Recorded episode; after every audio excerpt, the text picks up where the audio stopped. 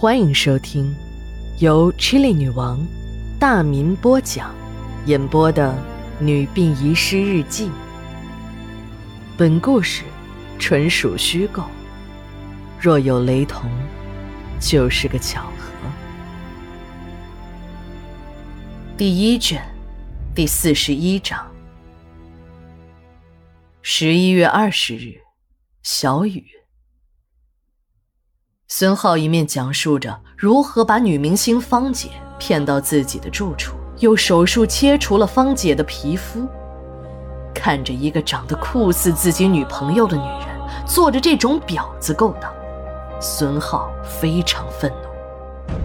孙浩就把还处在麻醉之中的芳姐放入到大桶中，把硝酸、硫酸、盐酸的混合液体慢慢的加入到桶。液体慢慢没过了芳姐的脸。孙浩看着王水中不断冒出的气泡，心中产生了一种从未有过的惬意。几天后，芳姐的尸体慢慢溶解在了强酸溶液中。为了彻底消除人体内不溶于酸的物质，孙浩又向桶中加入了过量的火碱。桶中的溶液迅速由强酸变成了强碱。经过这两道工序的处理，尸体连一个头发丝儿也不会留下。孙浩这才放心的把桶中的液体倒入到了下水道中。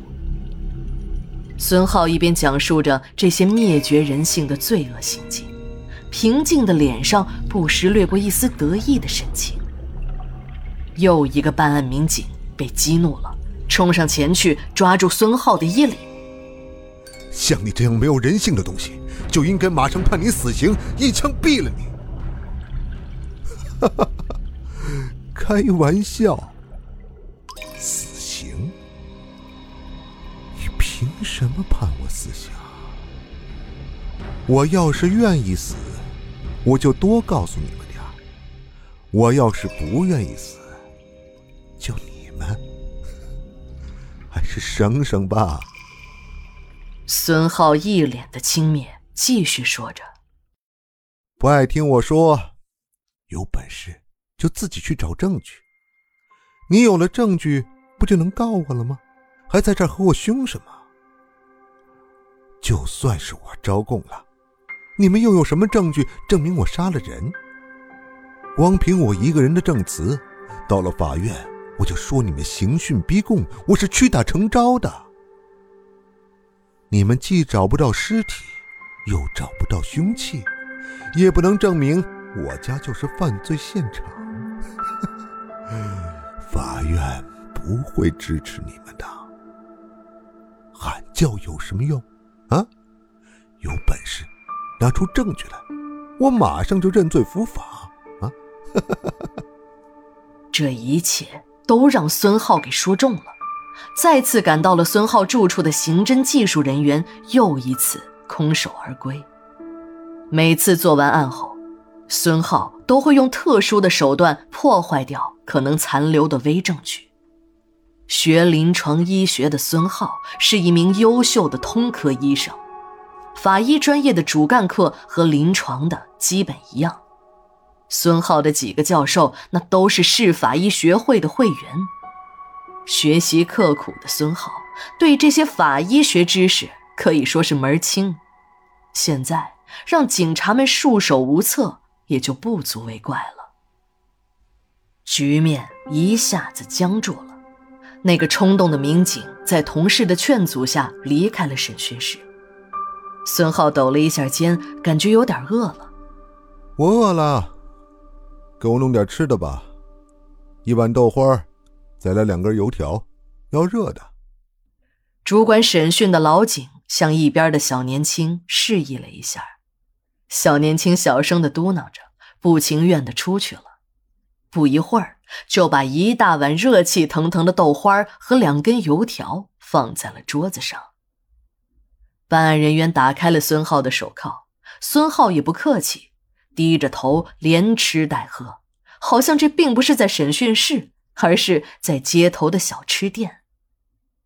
吃完后抹了抹嘴，坐回到椅子上，伸出了双手。一个警察过来，又重新给孙浩戴上手铐。看着几个警察一脸的怒气，孙浩诡异的笑了：“不白吃你们东西，想知道什么就接着问吧。”面对着眼前这个高智商的犯罪嫌疑人，还在面前轻松的吐着烟圈经验老道的刑警们反倒一时语塞，不知道问什么好了。伴随着一个个真相的揭开，没有找到犯罪证据不说，反而陷入到了一个又一个的死局。照这样下去，除了孙浩抢劫大客车的事实可以确定外，剩下的哪一条都找不到证据去起诉他。孙浩似乎看出了警察的心思，就又接着说：“换一个话题吧，让我也问问你们，平时你们玩麻将吗？”这个没头没脑的问题，彻底让办案人员云里雾里，找不到头绪。不过，主审的老警还算经验老道。一句话又把话题拉回到了案子上。我觉得麻将应该和这个主持人有关系吧。说着，向着孙浩举起了那个娱乐频道女主持人的照片。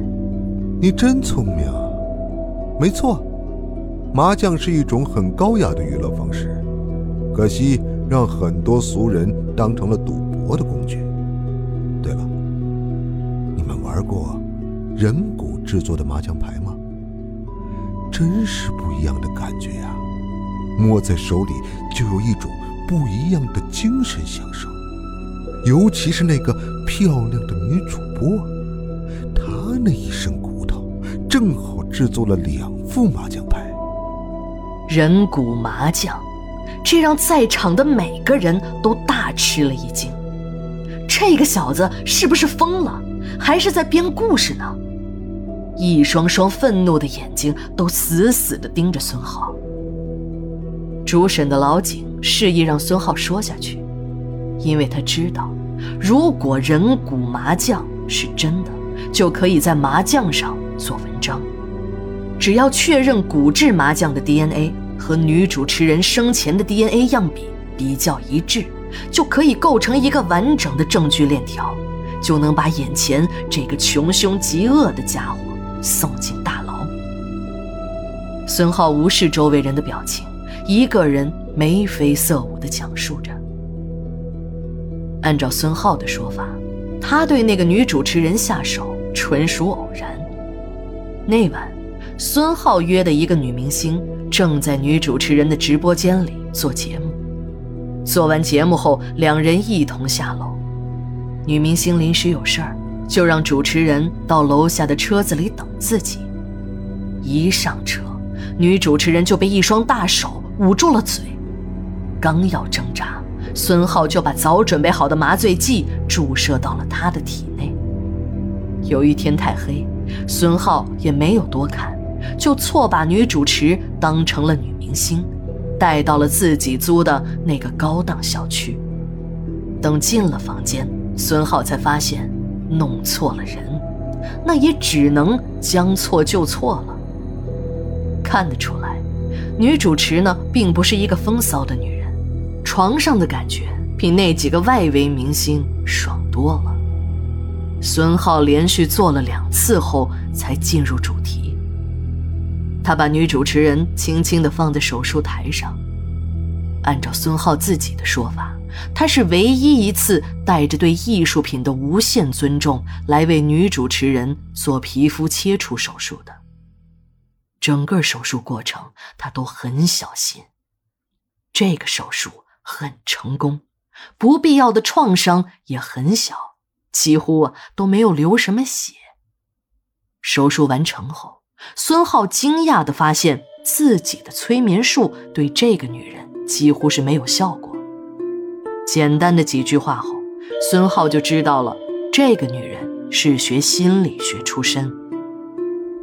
虽然女主持人一次次的向孙浩保证不会报警，只要孙浩放自己一条生路，孙浩从这个女人眼睛里读出来的是，一旦孙浩放走她，她会马上到公安局报案。孙浩心一狠，把一大针管的冬眠灵注射到了女主持人的体内。就这样，女主持人就永远的睡了过去。孙浩不忍心把女主持人的尸体扔进桶里，用王水溶解掉。孙浩说自己很喜欢这个女主持人，应该让她变成艺术品，让她的生命在这个世界上永生。孙浩就开始着手实施自己的方案了。要想制作人骨麻将，就要先把人体的骨肉分离。这难不倒学医的孙浩。血肉模糊的人体组织，在孙浩看来是肮脏的，就直接的扔进了化尸水中，然后再发挥自己的艺术天才，把人体的骨头切割成适合的大小，然后再用刻刀一刀一刀的制作成人骨麻将。警察问孙浩：“为什么不做成艺术品？”偏偏选择麻将呢？比如做成干尸。孙浩鄙夷的扫视了一下四周，说：“你以为我那么没有品味，像你想的一样弱智？做成干尸放在那里，等着你们警察找到就可以判我死刑？你们想得美！”孙浩上大学时酷爱艺术，尤其手工制作麻将的工艺。给他带来了不少的额外收入。从此，孙浩就迷恋上了手工制作麻将。他的制作工艺在这个小城中也算是一绝了。虽然不能大富大贵，混口饭吃也还不是问题。警察就问他：“那现在，人骨麻将在什么地方？”卖了。至于卖给谁，忘记了。孙浩说自己只认票子不认人，一副麻将才卖了五千块，他没敢和人说那是人骨制作的麻将，只说是珍稀动物的骨头。